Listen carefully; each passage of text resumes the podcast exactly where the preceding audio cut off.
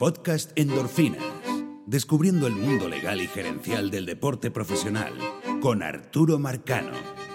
Y bienvenidos a un nuevo episodio, capítulo, cápsula, dosis de endorfina. Vamos a, vamos a hablar hoy del que debe incluir un plan. Se está hablando mucho eh, de que MLB va a presentarle al sindicato un plan para la temporada del 2020. Y eso suena como muy general, ¿no? Incluso en algunos casos se mencionan ciertas fechas, pero yo quiero hacer el ejercicio hoy, antes de que salga el plan, de qué es lo que debería incluir ese plan para saber si estamos cerca de ese inicio de actividades en el 2020 o simplemente es un paso más en todo ese proceso. Pero antes de, antes de llegar allí, y antes de empezar con, con ese tema, eh, quiero acá, Buster Orney, y 7 de mayo a las 2 y media de la tarde, hora de Toronto, publica un tweet que dice, al menos eh, uno de los dueños de equipos de MLB le ha dado instrucciones a su personal de oficina de cortar, de reducir su nómina en, en el 2021 muchos ejecutivos de equipos esperan hacer lo mismo. Y entonces después hacen una, eh, Poster hace una aclaratoria ahí que, que, ya les voy a explicar qué significa.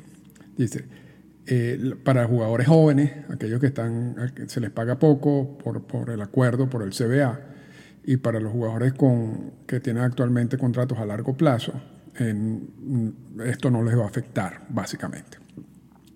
Ahora, ¿qué, ¿qué, es lo que quiere decir poster, poster only con toda esa explicación de quiénes son los que van a ser afectados o no afectados? ¿Qué es lo que no dice poster only eh, en ese tweet? Que los afectados son los agentes libres. Tan sencillo como eso, o sea, ya, y no, no, no lo puede, ¿por qué no puede decirlo abiertamente? Porque eso está prohibido por el CBA. O sea, tú no puedes decir que los equipos están ya pensando en reducir nóminas del 2021. Eh, y, cuál es la vía de reducir nóminas si ya, eh, que no sea con, contratos ya firmados o peloteros que están bajo control? Los agentes libres. Y eso es, un, eso es collusion. Eso es el típico ejemplo de collusion. Por eso Olney no lo escribe de esa manera. Pero, pero yo, yo como no tengo esa, esas limitaciones, yo sí se lo puedo decir a ustedes. Y esa carta, esa carta que están enseñando ahorita los dueños de equipo, justificadamente, en el sentido de que muchos equipos, y esto lo dijimos en, en, unos de los endorfinas, de los primeros endorfinas sobre el coronavirus, lo advertimos antes de que, antes de que todos estos analistas hablaran del tema, no, no porque uno tenía, era visionario en ese momento, pero realmente a mí, me, me, llamaba la atención que todavía no se tocara ese tema. Y, y por eso lo incluí en uno de esos primeros análisis de, de endorfinas, pero estamos claros que muchos de estos equipos van a, tener impactos económicos negativos luego de, que todo esto pase. Y que eso evidentemente se va a reflejar en la firma de, jugadores o en los contratos de los jugadores. ¿Cuáles son los jugadores que más van a salir afectados? Indudablemente que los agentes libres. Sobre todo los agentes libres del año que viene.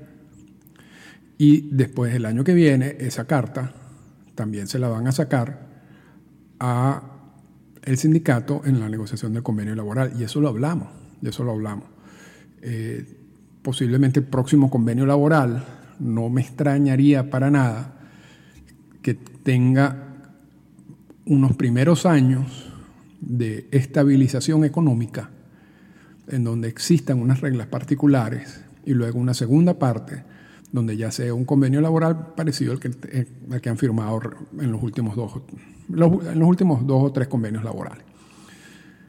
Así que, bueno, un poco peligroso. La, o sea, Olney le, le buscó la manera para no decir colusión. Pero eso es colusión. Eso es colusión. Que está prohibido por el convenio laboral. Eh, y colusión es cuando más de un equipo se pone de acuerdo, que un equipo dé una instrucción. Y yo creo que eso también, por eso es que lo construye de esa manera. Él dice, hay un equipo que le está instruyendo a su personal de oficina eh, el recortar la nómina. Eso es como cuando, cuando hacen el tanking, pues. hay un equipo que no quiere invertir. Está bien. pero después entonces incluye ese segundo párrafo y, hay, hay otros equipos que parece que van a hacer lo mismo. Ahí, ahí está el problema. O sea, fue un genio a la hora de redactar el tweet, pero ese tweet, si, es verdad lo que dice, y no dudo que lo sea, o sea, no dudo que, porque Olney está bien informado generalmente, eh, estamos en presencia de colusión. Eso quería aclarar eso nada más. Entonces, ¿qué es lo que debe incluir un plan de MLB para para uno entender que va a ser algo factible, ¿ok? Y no un plan más de estos rumores. Hasta ahora lo que hemos recibido realmente ha sido rumores sobre el plan de la burbuja, el otro plan, el plan de, los, de las tres ciudades y después el plan de, de, jugar en cada uno de los estadios. Son puros rumores. No ha habido un plan específico. Nunca MLB le ha presentado al sindicato que es la vía, que es la vía como se debe hacer un plan de cómo regresar al juego o cómo, cómo, cómo tener una temporada en el 2020. Entonces, y, están trabajando en ello. Por eso es que es muy, y es muy importante que tengan el plan. A mí, me, de hecho, me extrañaba un poco que no tuvieran un plan fijo ya a estas alturas sino rumores y teorías y todo eso. Yo creo que es necesario tener un plan y, entonces parece que ya estamos cercanos a que MLB en los próximos días, no se sabe cuándo, eh, le, dé al sindicato este plan para que el, sindicato lo analice y lo apruebe. Pero, ¿qué es lo que debe incluir ese plan? Primero, fechas. Aquí tenemos un problema con las fechas. El Manfred y toda esta información está en, los otros podcasts sobre el tema. Manfred anuló todos los contratos em, entre equipos y empleados eh, hace un par de semanas y esa anulación entraba en efecto el primero de mayo, pero los equipos, todos, todos, extendieron el cumplimiento de los, de los pagos salariales hasta el 31 de mayo. Entonces, hay una situación de que después del 31 de mayo no se sabe qué es lo que va a pasar. Bueno, ya incluso hay equipos que han hablado de dar permisos no remunerados, hay otros equipos que están hablando de, despedir, si se quiere, alguna parte de su personal. Pero pareciera que hasta el 31 de mayo hay cierta estabilidad laboral en el mundo de MLB. Igualmente, el 31 de mayo es el último, ya vence la ayuda que MLB le está dando a los jugadores de ligas menores, los 400 dólares semanales. Y si se quiere, si, lo extendemos un poco, el, plan de los 170, la ayuda de los 170 millones de dólares dividida entre jugadores de roster de 40, uno no es que venza ese día, pero vamos a decir que que la idea era que ya a partir de, finales de mayo, ya junio, se tuviera un plan. Entonces, es lógico, es lógico que el 31 de mayo es una fecha clave en todo esto. O sea, para el, para el 31 de mayo debe haber un, plan de hacia dónde vamos. Entonces, lo primero que debe incluir ese plan son fechas y cualquier, y yo no estoy hablando de fechas fijas, yo creo que mejor sería como un cronograma de cómo regresar, porque aquí hay varios problemas. Tienes jugadores internacionales que van a tener que viajar. Y por la política de salud que hay en relación a los viajes internacionales, si consigues viajes internacionales, tienes que estar en cuarentena por dos semanas. Entonces, ahí hay, hay algunos jugadores internacionales, aunque muchos de esos jugadores internacionales viven en Estados Unidos, hay unos que no, que van a tener que estar en cuarentena dos semanas. El, cualquier plan de regresar tiene que incluir un plan de, de sprint training. Y ese plan de sprint training, muchos hablan de un sprint training acelerado y tendrán muy buenas razones para, para decirlo de, de esa manera. Sin embargo, a nivel de lanzadores, quizás ese, hacer un sprint training acelerado sea un poco más complicado. Hay muchos de esos jugadores que realmente no han jugado pelota competitiva en ocho meses, desde octubre del año pasado.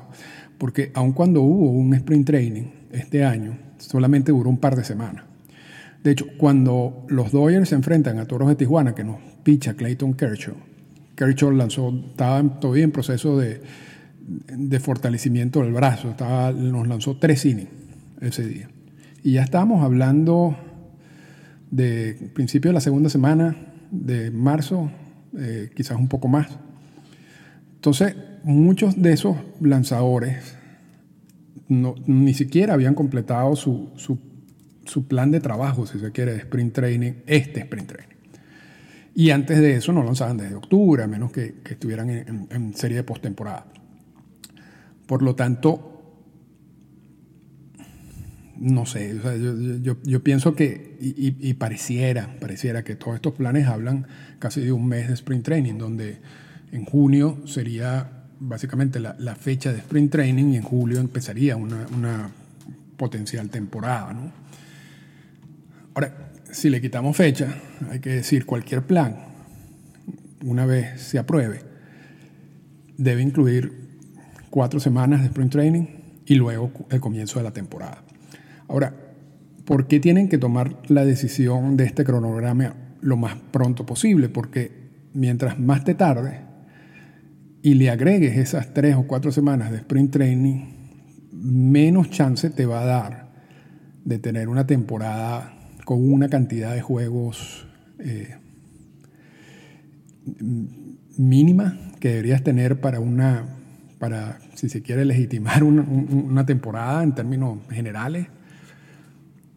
Si, si, no lo haces en junio y te vas para julio, entonces ya estarías empezando la temporada en agosto.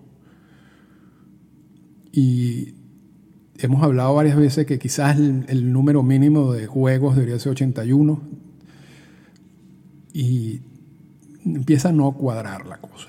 Entonces hay, hay cierta presión de que este cronograma se tiene que activar rápidamente en junio para empezar en julio. Si no, si no se activa en junio y le agregas los días de, de sprint training, ya estamos hablando de agosto y eso complica mucho. ¿Y por qué tiene importancia? Porque cualquier plan que plantee a MLB al sindicato tiene que incluir por supuesto, el pago, y vamos a hablar del pago después, pero el pago se realiza por días de temporada. O sea, si MLB dice, mira, vamos a tener una temporada corta, pero una postemporada larga, que es una opción.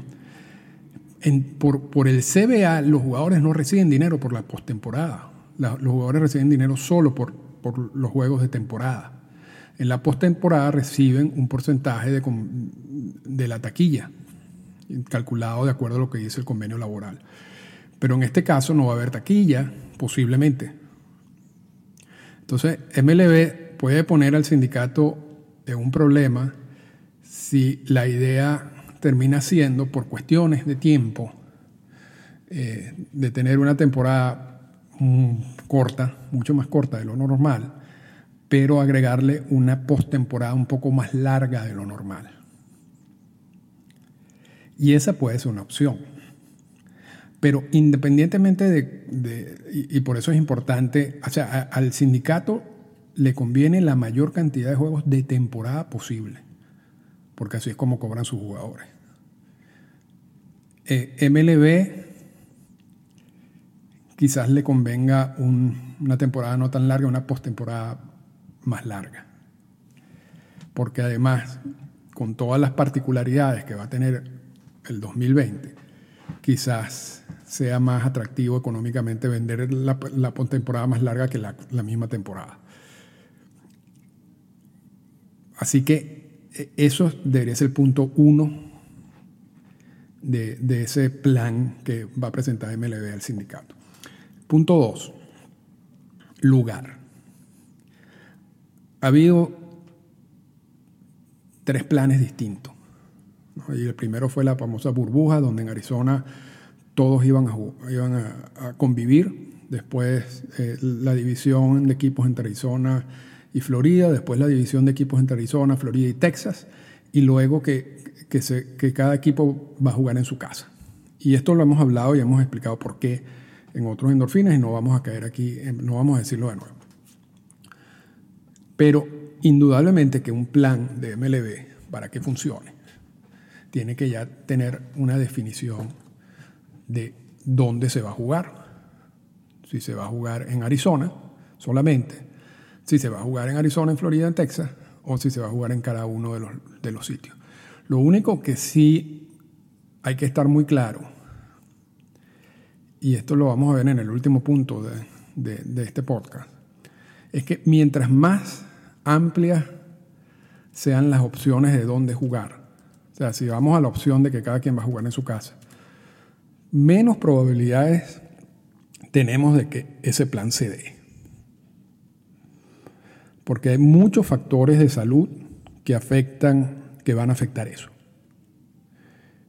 De hecho, hay un equipo como Toronto que ya no, va a poder, no podría participar en eso y tendría que buscar el plan B. Toronto dejaría de, jugar en Canadá y tendría que jugar en, su, en Florida.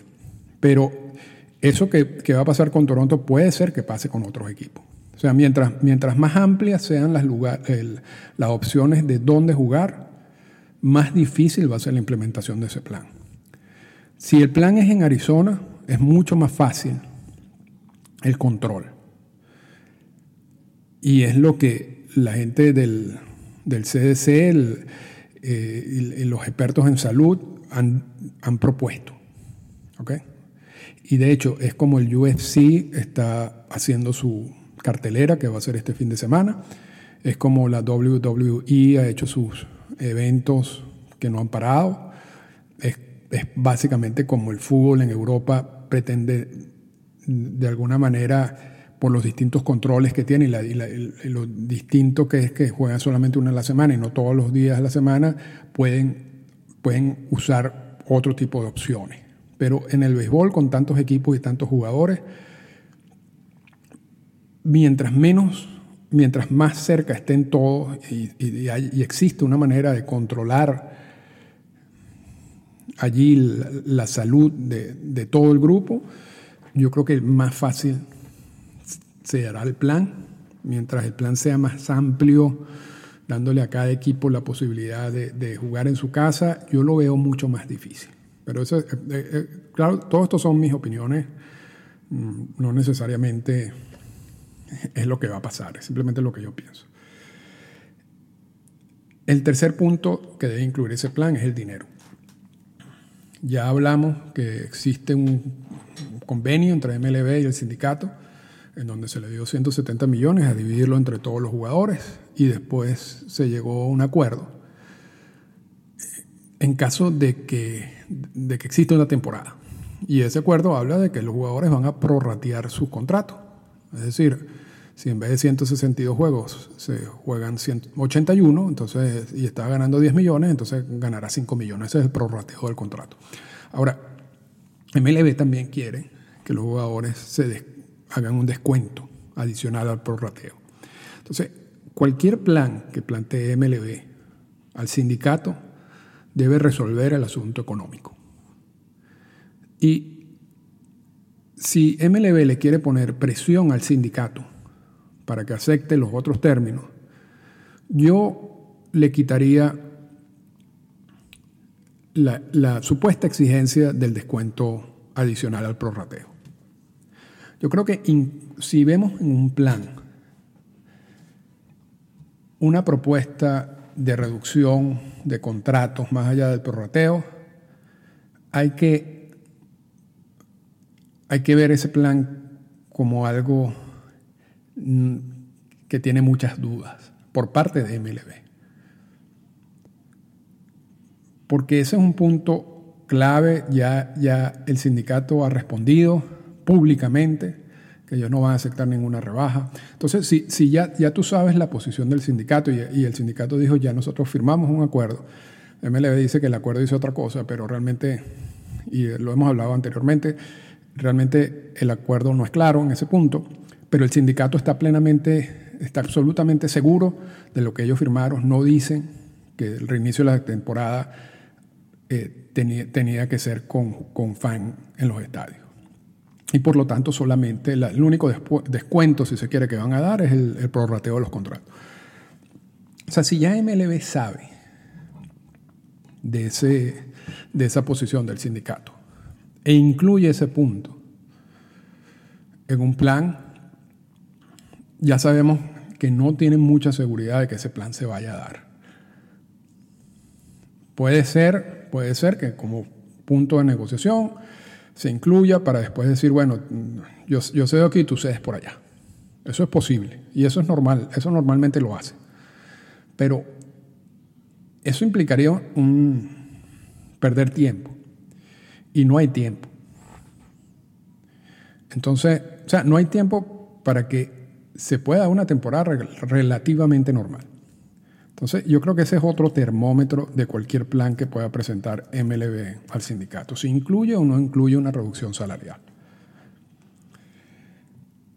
El último punto, que es el punto más importante de todos, es cualquier plan que presente MLB al sindicato debe tener, o sea, por cada página en relación al, cronograma, al lugar, a la relación contractual, debe haber mil páginas de contenido de salud pública.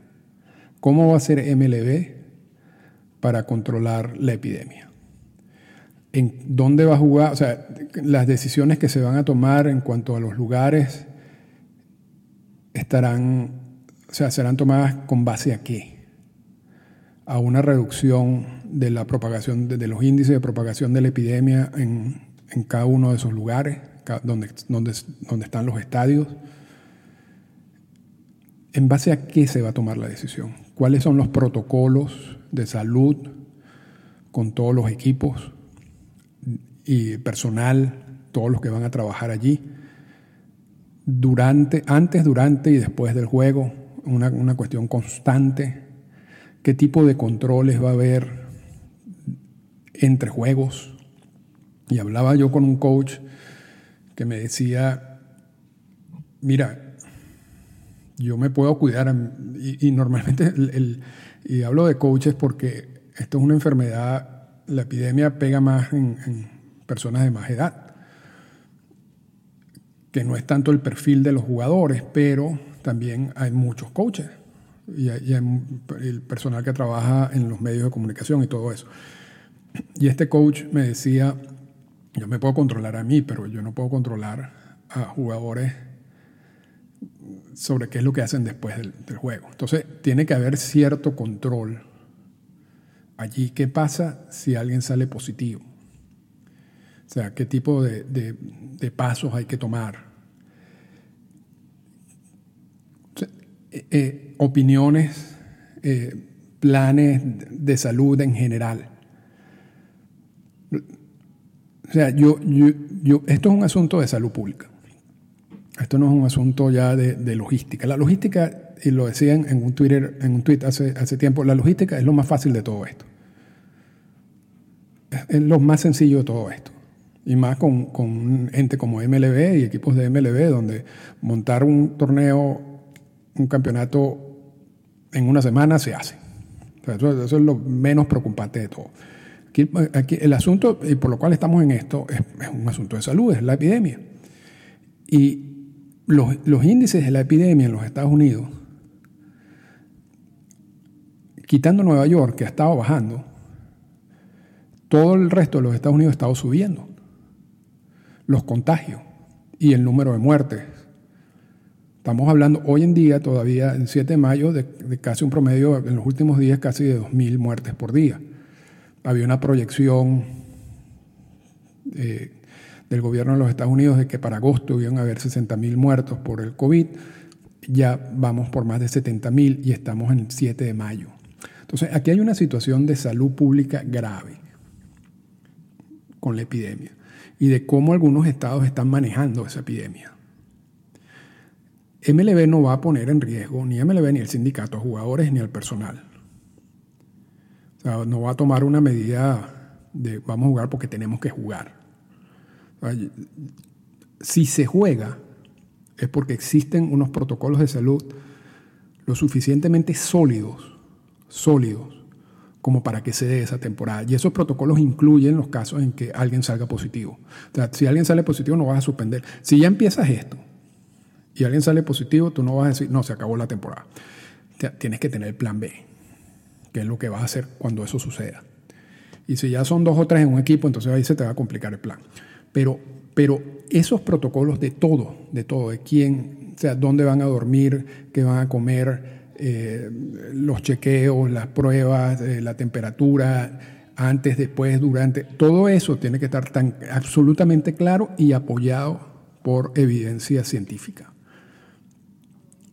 Por eso que digo que por cada página de la logística tiene que haber mil páginas de protocolos de salud. Y esos protocolos de salud van a ser revisados por el sindicato. Y es allí, o quitando el, punto contractual, donde también puede haber un, un, encontronazo.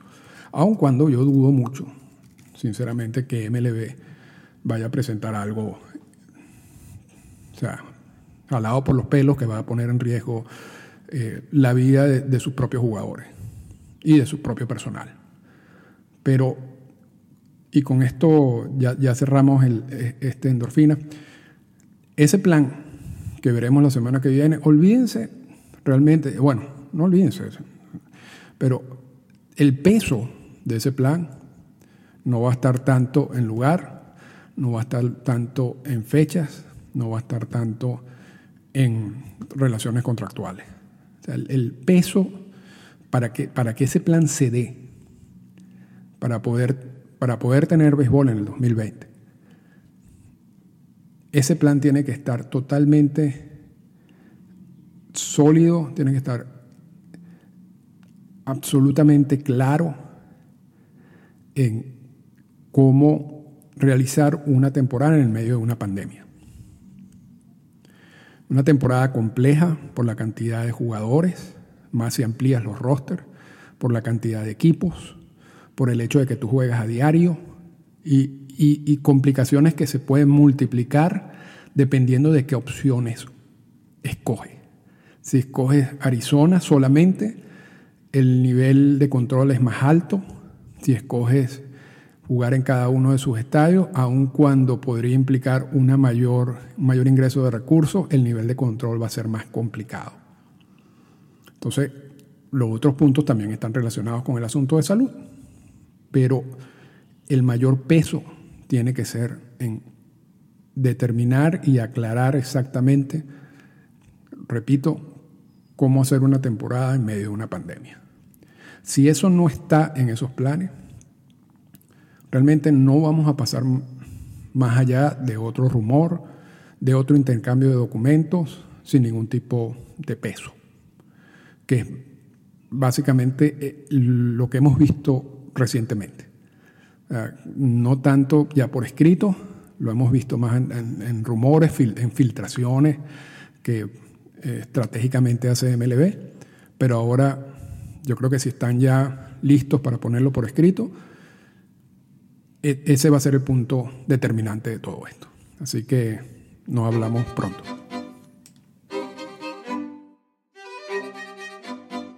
Esta fue una presentación del podcast Endorfinas. Para comunicarse con nosotros, escríbanos a las siguientes cuentas en Twitter. Arroba Arturo Marcano y arroba Endorfinas Radio.